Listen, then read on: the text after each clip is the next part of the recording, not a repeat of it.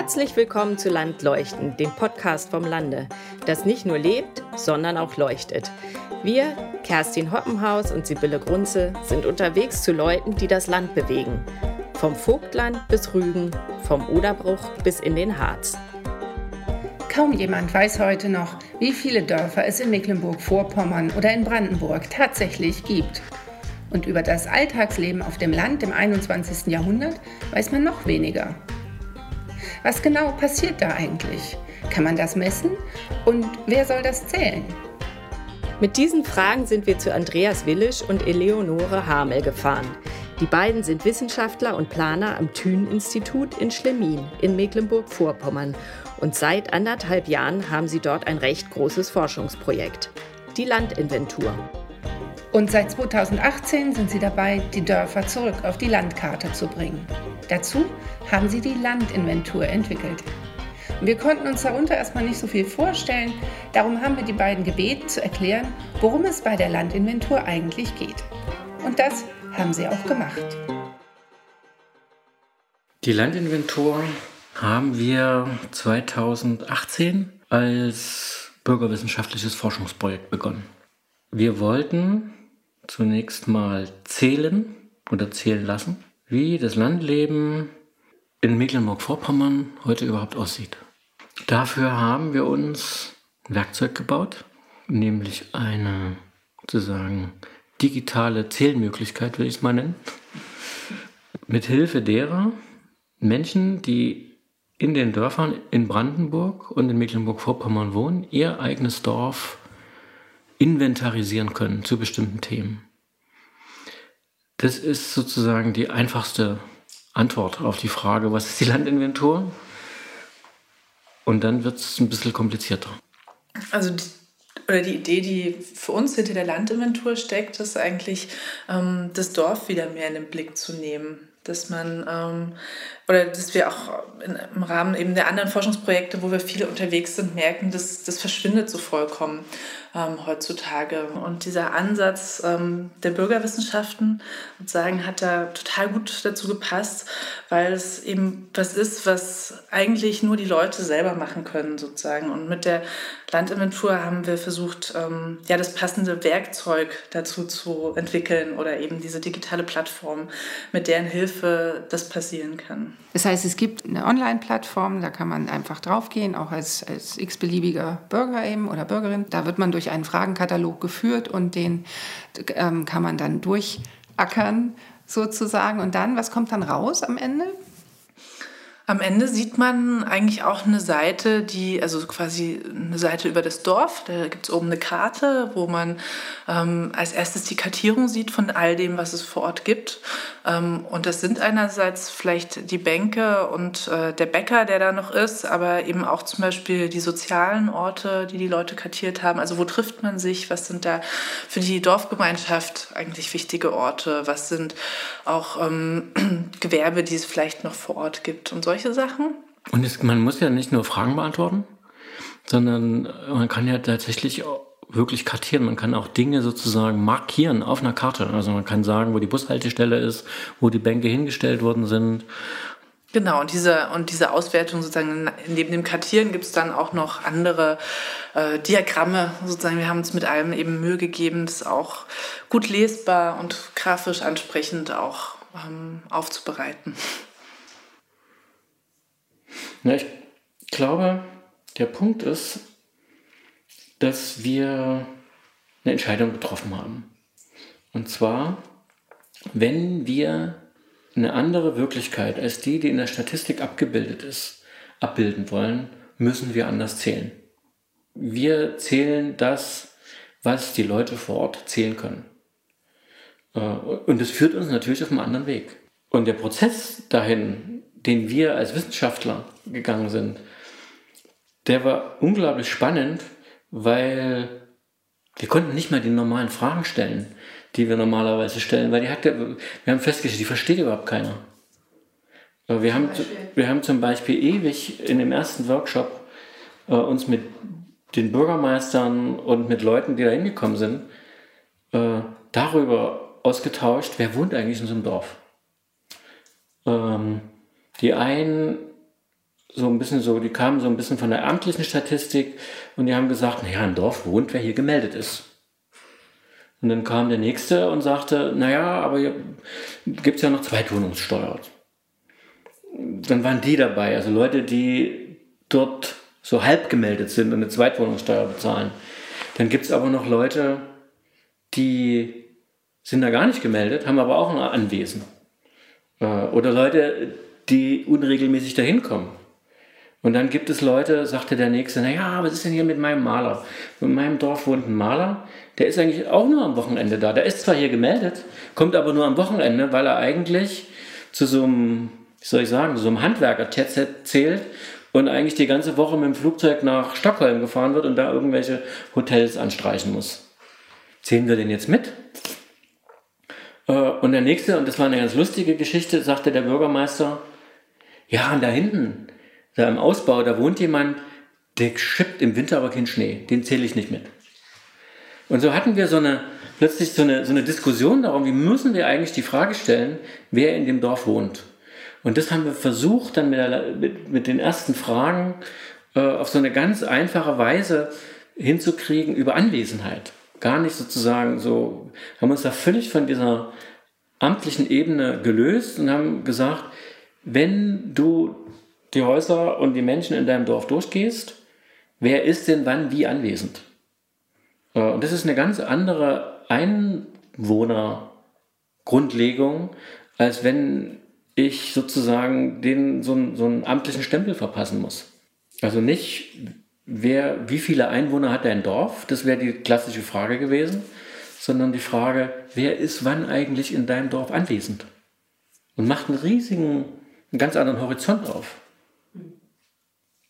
Und so haben wir eben gemeinsam ja alle Fragen entwickelt und die Themen entwickelt. Und äh, so funktioniert es ja auch bis heute, das Zählen, dass eigentlich eben am besten die Leute das gemeinsam machen, ähm, dass wir oft auch gemeinsam noch die Workshops vor Ort machen, wo man eigentlich eben wirklich ähm, zusammensitzt und so auch immer noch drüber diskutiert oder eben auch in diesem, in diesem Anstoß, äh, Diskussionsanstoß, den man dann da immer reingibt mit solchen Fragen, äh, sich natürlich irgendwie ein ganz auch für die Leute vor Ort interessanter neuer Blick auftut. So, und es eigentlich eben dann doch auch viel mehr ist, als mit einer Liste durchs Dorf zu gehen und aufzuschreiben, irgendwie irgendwelche Zahlen, die man ähm, runterzählt. Also das ist vielleicht auch das Besondere, dass man natürlich, wir versucht haben, zählbare Dinge zu fragen, aber die sind eigentlich auch, ähm, die machen irgendwie ein viel größeres Fass auf. Man kann dann auch die, sozusagen, man kann sich auch vergleichen, kann Unterschiede feststellen. Äh, kann, man kann auch manchmal, auch das haben wir festgestellt bei unseren Gesprächen, ähm, dass die Leute plötzlich auch so ein bisschen so einen geraden Rücken plötzlich kriegen und sagen, naja, wir haben bisher immer gedacht, bei uns sieht es total mistig aus, aber ist ja gar nicht so. Also eigentlich haben wir noch viel mehr. Also da ist ja schon viel, uns ist vieles verloren gegangen. Auch das sehen Sie dann. Dann sieht man auch, häufig sind es gar nicht so viele Leute, die dann so, so, so engagiert sein müssen. Manchmal reichen fünf, sechs. Und ganz besonders glaube ich, es gibt für das zivilgesellschaftliche, bürgerschaftliche Engagement keine so detaillierte äh, Datenquelle, will ich sie mal nennen, wie die Landinventur.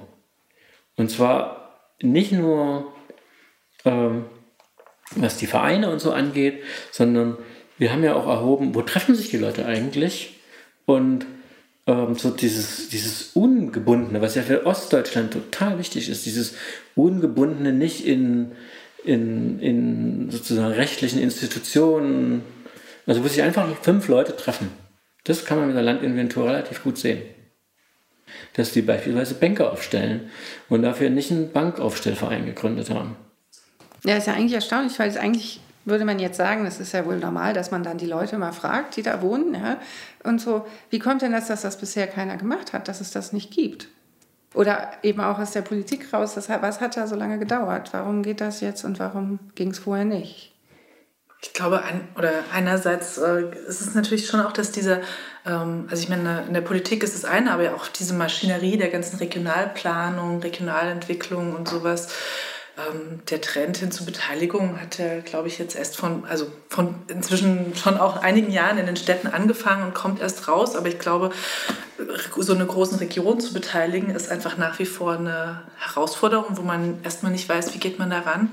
Und ich glaube auch, dass in diesen, auch in diesen Stellen da immer, immer noch auch so ein, äh, so ein, ja, das ist da, weiß ich nicht, also diesen Blick von oben einfach gibt und den wird man nicht so schnell los. Da guckt man immer so von auf Karten und auf Strukturen und, und Raumtypen so und vergisst, ähm, oft habe ich einfach das Gefühl auch, die Menschen vor Ort zu sehen und zu fragen und überhaupt erstmal zu verstehen, wie die ihr Lebensumfeld wahrnehmen.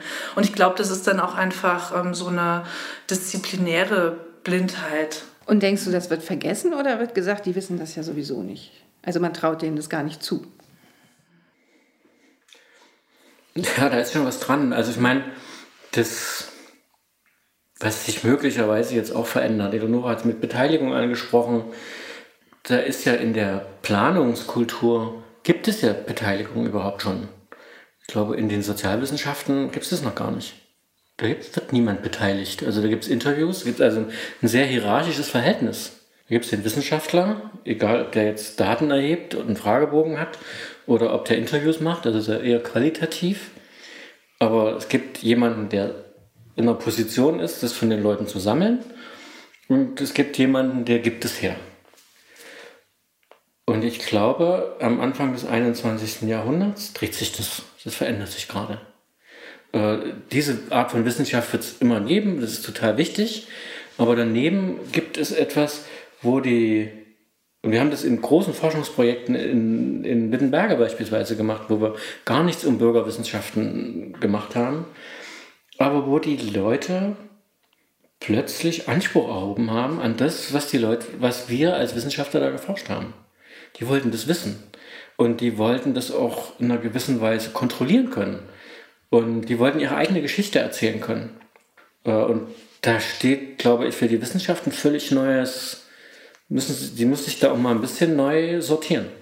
Zumindest muss man sagen, dass unsere Gesellschaften sich ja dramatisch verändert haben in den letzten Jahren. Und am dramatischsten hat sich wahrscheinlich der ländliche Raum verändert. Und das haben wir nicht gesehen. Und das haben wir mit unseren klassischen Instrumentarien, damit haben wir diese eigene sozusagen ländlichen Raum, interne Modernisierung, Transformation, die haben wir nicht in, in den Blick gekriegt. Wir haben die immer nur sozusagen in Kategorien von viel und wenig, äh, modern und nicht modern. Äh, so in diesen Dichotomien haben wir das immer beschrieben. Aber das eigene, das sich veränderte, das haben wir nicht in den Blick gekriegt. Das ist echt ein Phänomen. Und wenn ich nicht die Urban Designer kennengelernt hätte, wäre ich, das, wäre ich da nie auf den Trichter gekommen. Das so zu irgendwie, dass man da auch anders herangehen kann. Das ist wirklich, das bei aller Kritik an der sozusagen an der Stadtfokussierung von, von Betrachtung ländlichen Raums, hat das auch viel Gutes mitgebracht. Also wir haben plötzlich Wege gefunden, die alleine aus der, was weiß ich, Agrarsoziologie oder Soziologie zum ländlichen Raum hätte es sie nie gegeben. Mhm. Gab es auch, auch, sag ich mal, Überraschungen? Also vielleicht auch positive Überraschungen in dem Projekt, also sowohl bei der Durchführung als auch vielleicht was die Ergebnisse angeht, sofern ihr sie schon habt? Überraschend. Ich finde das überraschend, dass überhaupt jemand macht. Und so viele Leute, das finde ich verrückt. Aber das ist vielleicht auch das, was ich am überraschendsten fand, diese Vielzahl dieser Motivation im Kleinen und dieser Konstellation, die man manchmal nur am, am Rand auch mitkriegt, dass es da einen irgendwo einen Amtsleiter gibt, der sich vorgenommen hat, ja, da soll doch jetzt jedes Dorf in meinem Amtsbereich rein und dann nimmt er sich da die ganzen Bürgermeister vor und macht das vollkommen unabhängig von uns und ruft dann nur mal an, weil ich war im Urlaub und habe die Dörfer nicht gleich freigeschaltet. Oder es gibt eben Bürgermeister, die, die neu Bürgermeister geworden sind, die eben einen Auftakt machen wollen, des Weiterdenkens, ähm, so einen Überblick kriegen. Also es gibt so ganz viele verschiedene, also auch, auch in jedem Dorf anders wieder sozusagen ist die Konstellation, in der das da irgendwie durchgeführt und eingetütet und sich zunutze gemacht wird. Und das, dass das so ein reicher Schatz ist an ähm, Menschen und Institutionen und Zugängen, so, das hätte ich nicht für möglich gehalten. So. Was mir auch noch einfällt, ich weiß nicht, ob du dich daran noch erinnerst, da haben wir auch hier in Schlemin in der Küche gesessen. Äh, das vergisst man so leicht, als ihr das erste Mal diese Karte, diese große Karte mit den 6000 Dörfern gemacht haben. Bis dahin wussten wir nicht, wie viele Dörfer es in Mecklenburg-Vorpommern gibt. Ähm, und ich hätte es auch nicht schätzen können. Wir haben das zwar immer behauptet in unseren, in unseren Texten, aber als wir das erste Mal diese große Karte auf dem Fußboden ausgebreitet haben und diese, diese wie mit so einem Pfefferstreuer, ähm, aber eben nicht mit einem Pfefferstreuer, sondern mit Sinn und Verstand über, dieses, über diese, diese Landschaft verteilten Punkte gesehen haben, das hat mich schon auch am Anfang sehr, also das war, war wirklich ein großes Aha-Erlebnis. dann das, kam einem das gar nicht mehr so dünn besiedelt vor, nee. ne? sondern eigentlich total voll, ähm, wirklich. Also, so weil sonst hat man ja immer gerade Mecklenburg-Vorpommern eben dieses Bild von diesen Feldern bis zum Horizont und irgendwann kommt man Dorf, aber eigentlich sah es da wirklich aus wie, nee, das Land ist wirklich überzogen von einem Sternenteppich an genau, wie so, ein, wie so ein Netz, was man wirklich im wahrsten Sinne des Wortes, dass dieses Land auch zusammenhält und prägt und so. Das war das erste Mal, dass, wir das so, dass mir das so klar geworden ist, was man sonst immer so leichthin behauptet. Das finde ich interessant, weil, weil ihr euch ja nun beruflich und auch durch, durch die Lebensumstände eigentlich sehr intensiv mit diesen ganzen Dingen befasst und dann aber doch erst selber nochmal merkt oder euch das selber bewusst wird, dass es selbst eure Perspektive eigentlich nicht stimmte. Mhm. Ja, und dann ähm, in, dem, in diesem Forschungsprojekt eben sich das auch nochmal so verändert hat. Mhm. Also wir wissen jetzt, warum man das tun soll und es war, was daran auch interessant ist, was man davon gewinnen kann. Was waren denn so Hürden oder was sind Hürden? Wo, wo ist es schwierig? Also du hast schon gesagt, die Fragen überhaupt zu finden, zu formulieren, das war eine große Schwierigkeit. Gab es andere Dinge, die euch schwer, äh, schwer gefallen sind oder noch schwer fallen, die ihr noch nicht gelöst habt, so richtig da drin? Diese Art von Wissenschaft ist eine kollektive Wissenschaft. Und alles das, was in diesem Kollektiven liegt, das ist auch mit Schwierigkeiten verbunden. Gemeinsame Sprache finden, sich verabreden, sich treffen und so weiter. Das ist das eine. Das andere große Feld äh, das ist das, was uns gerade so ein bisschen auf die Füße fällt, ergibt sich aus der Besonderheit, wie soll ich sagen, ähm, das hat damit zu tun, dass klassische wissenschaftliche Projekte und so auch sozialwissenschaftliche einen klaren Anfang und ein klares Ende haben.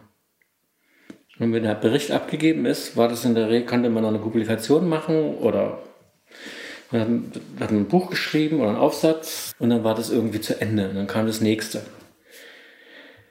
Diese Art von Wissenschaft geht so nicht.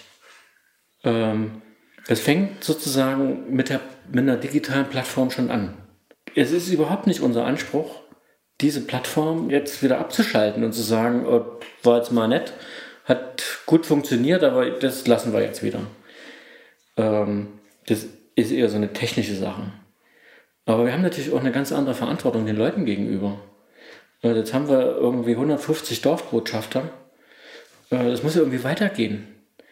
Äh, das sind die, die es schon machen können. Das ist auch eine Verantwortung, der wir nachkommen müssen und auch gerne nachkommen wollen, weil es widerspiegelt ja genau die Intention dieses Projektes. Aber wir haben dafür überhaupt kein Geld. Weil Forschung, Forschungsförderung eben in so einen sozusagen zwei, drei Jahresrhythmen gedacht werden.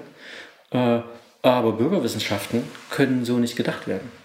Es muss eine Lösung gefunden werden, wie wir damit umgehen, wie das weiterhin auch in einem großen Kollektiv möglich ist. Also das ist ein großes Problem und dieses sozusagen diese Interessenskonstellation zusammenzubringen geht es mir nicht nur um das Geld und dass wir jetzt die Landinventur weitermachen können, sondern es ist wirklich eine strukturelle Schwierigkeit, die da drin steckt. Das, ist, das müssen wir lösen. Und wir haben sozusagen auch ein paar Forschungsfragen, Probleme, die wir lösen müssen. Also erstmal ist das ja jetzt aufgestellt, das Projekt, es sind vier Themenbereiche. Ähm, wie gehen wir damit um, wenn sich die Themenbereiche weiterentwickeln? Wie gehen wir damit um? Wir können bisher nur Dörfer bis, sage ich mal, 1000 Einwohner können wir gut erfassen. Oder die Leute können die gut erfassen. Das, dafür aber so im ländlichen Raum gehören noch Kleinstädte. Die müssen da rein. Äh, das muss geleistet werden. Äh, wir haben neue Themen, Klimadorf, ein großes Thema, was uns total umtreibt, was jetzt noch nicht darin gekommen ist. Welche, welchen Beitrag sehen die Leute in ihren Dörfern, den sie schon leisten oder noch leisten können, bezogen auf den Klimawandel? So, also das, das sind Fragen, wo ich große Schwierigkeiten sehe, wie wir das fortentwickeln können, aber es muss fortentwickelt werden.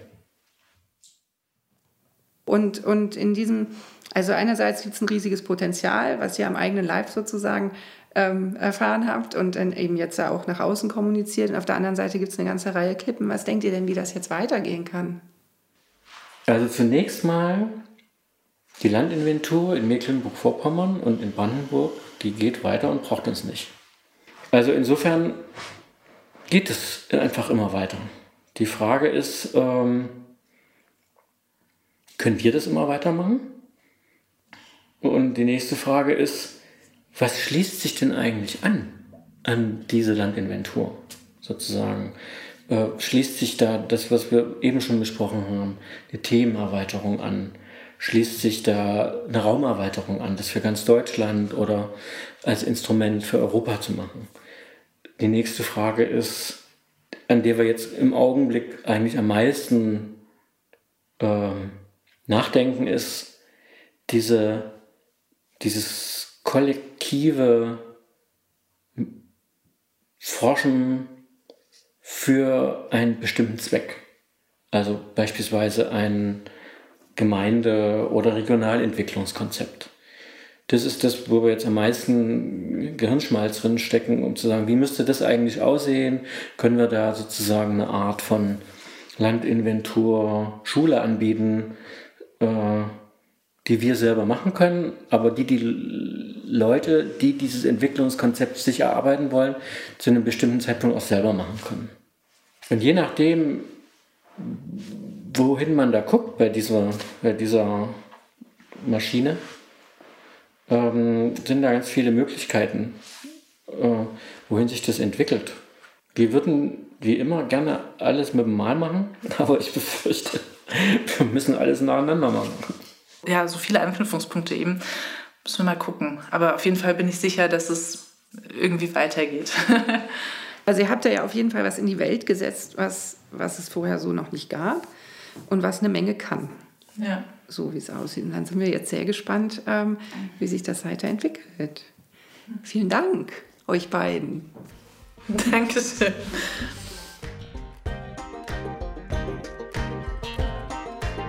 Wer jetzt neugierig geworden ist oder sogar mitmachen möchte mit seinem Dorf, die Landinventur gibt es online unter landinventur.de. Landleuchten, der Podcast wird produziert von Kerstin Hoppenhaus und Sibylle Grunze. Musik- und Tonbearbeitung hat Andreas Fuchs und das Ganze passiert im Auftrag des Vereins Neulandgewinner. Mehr Artikel, Inspiration und Wissen für Leute, die auf dem Land etwas machen wollen, gibt es auch auf landlebdoch.de und auf Instagram. Bis zum nächsten Mal auf dem Land, das nicht nur lebt, sondern auch leuchtet.